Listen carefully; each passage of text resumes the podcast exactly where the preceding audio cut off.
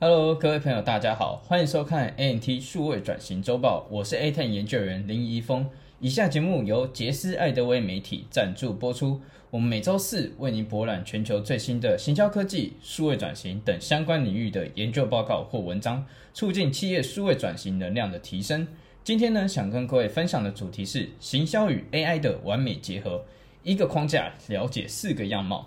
既然这一题讲到是 AI，那么接下来这一次影片的介绍会跟以往有些不一样。我们呢就利用了 AI 来帮我制作这一部解说影片。那如果你是听 Podcast 朋友，也欢迎到 YouTube 看看 AI 提供的影片素材，你觉得怎么样？如果你是正在看这支影片的朋友们，欢迎你在下方留言告诉我们关你关于 AI 的配乐、配音素材的提供的想法是如何。接下来就让我们进入正式的影片。在企业的众多部门中，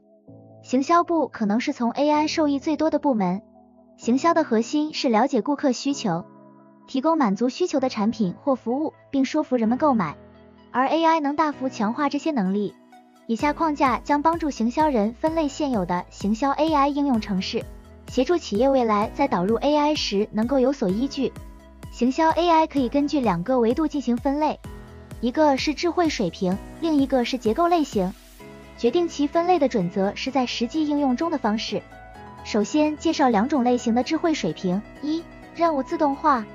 这些应用程式执行重复、结构化的任务，具有相对较低程度的智慧。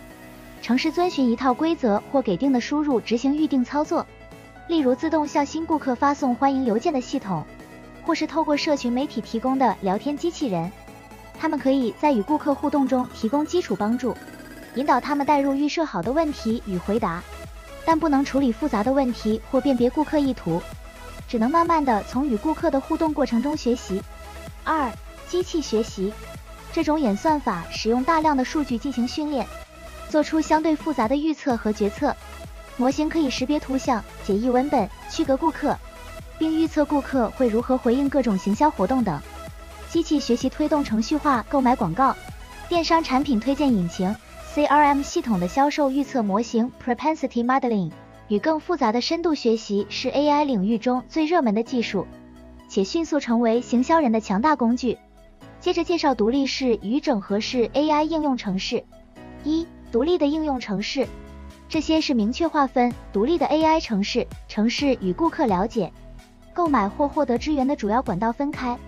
或是与员工用来行销、销售或服务这些产品的管道分开。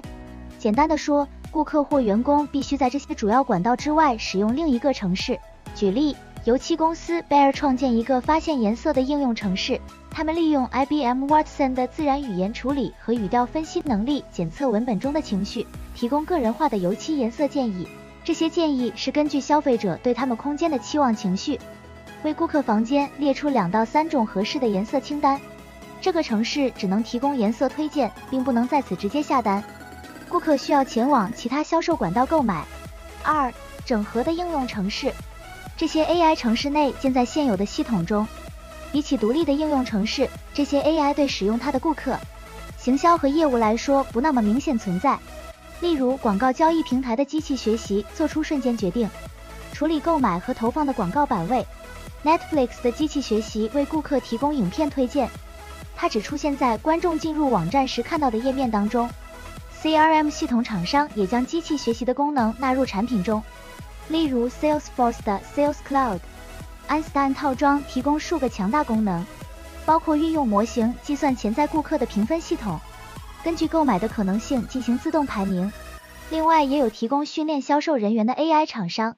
将他们的应用程式与 Salesforce 的 CRM 系统进行整合。我们可以将两种的智慧水平和两种的结构类型结合，画出一个框架，四个象限。包括独立的机器学习应用、整合的机器学习应用、独立的任务自动化应用和整合的任务自动化应用。象限类别趋势：基于简单规则和任务自动化的系统，可以强化已经高度结构化的作业流程，并提供合理的商业回报。但行销人最终还是会透过整合的机器学习应用来获取最大价值。而且目前的任务自动化越来越多与机器学习相结合，从资讯中提取关键数据。做出复杂的决策，并使沟通个人化，这是一个跨越象限的现象。虽然在不易或不能整合的情况下，独立的应用程式仍有其市场存在，但好处有限。因此，随着时间推移，行销人应在当前的系统中整合 AI 程式，而不是继续使用独立的城市。事实上，许多企业也正朝着这个方向发展。勤业众信在二零二零年的调查中显示，全球有百分之七十四的 AI 主管同意，AI 将在三年内整合到所有企业应用中，开始导入行销 AI。对在 AI 方面经验有限的公司而言，可以建立或购买基于简单规则的应用程式作为开始，使用独立不面向顾客的任务自动化程式，例如由 AI 指导训练与顾客互动的部门 Cogito。当企业获得基本的 AI 技能，大量的顾客市场数据，就可以开始从任务自动化转向机器学习。以时尚电商 Stitch Fix 的 AI 服装选择举例，他们根据顾客的风格偏好，保留或退回的商品。对客服的回馈等，帮助造型师为顾客策划优惠。他们也请顾客在随机造型照片 Style Shuffle Photo 中进行风格选择。这些机器学习的模型变得更加有效，创造了珍贵的新数据来源。行销人应不断寻找新的数据来源，包括内部交易、外部供应商，甚至是潜在的收购案等。因为大多数 AI 应用都需要大量的高品质数据来训练。以私人飞机公司 XO 举例。他们使用基于机器学习的定价模型，并利用外部资源获取有关影响私人飞机供给和需求因素的数据，例如重大事件、宏观经济、季节性活动或天气等，最后使其获利增加百分之五。XO 使用的数据虽是公开的，但在可能的情况下，应寻找独特的数据来源，因为使用公共数据模型可能也会被竞争对手复制。结论：虽然行销 AI 应用拥有巨大的前景，并将改变以往行销的方式，但这是个需要时间的过程。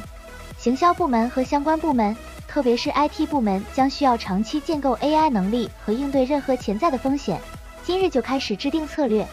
利用 AI 现有功能和可能的未来，打造新形态的行销模式。以上呢，就是由 AI 所制作的数位转型周报内容啦。其实呢，这支影片大约有七成左右是由 AI 所提供的影片素材，而另外有三成呢是需要我去取代它原本提供的，或者是来更新它所提供的素材。因为呢，有一些它所提供的其实是有错误的，所以呢，我认为 AI 制作影片确实能够帮助我们减少大量的时间，但是我们的人类仍然需要去花时间去编修校订。除非你不去在意说你的正确性或者是你的品质怎么样，但是呢，在未来可以预期的是，AI 所提供的影片内容将会越来越好，提供的素材越来越准确，配音呢也越来越更像人类。所以呢，我们人类要去思考，到底有哪一些事情是我们能做而 AI 做不到的。如果你对行销科技数位转型有兴趣的话，也欢迎您加入 NT 亚太行销数位转型联盟协会。那么我们下期再见，拜拜。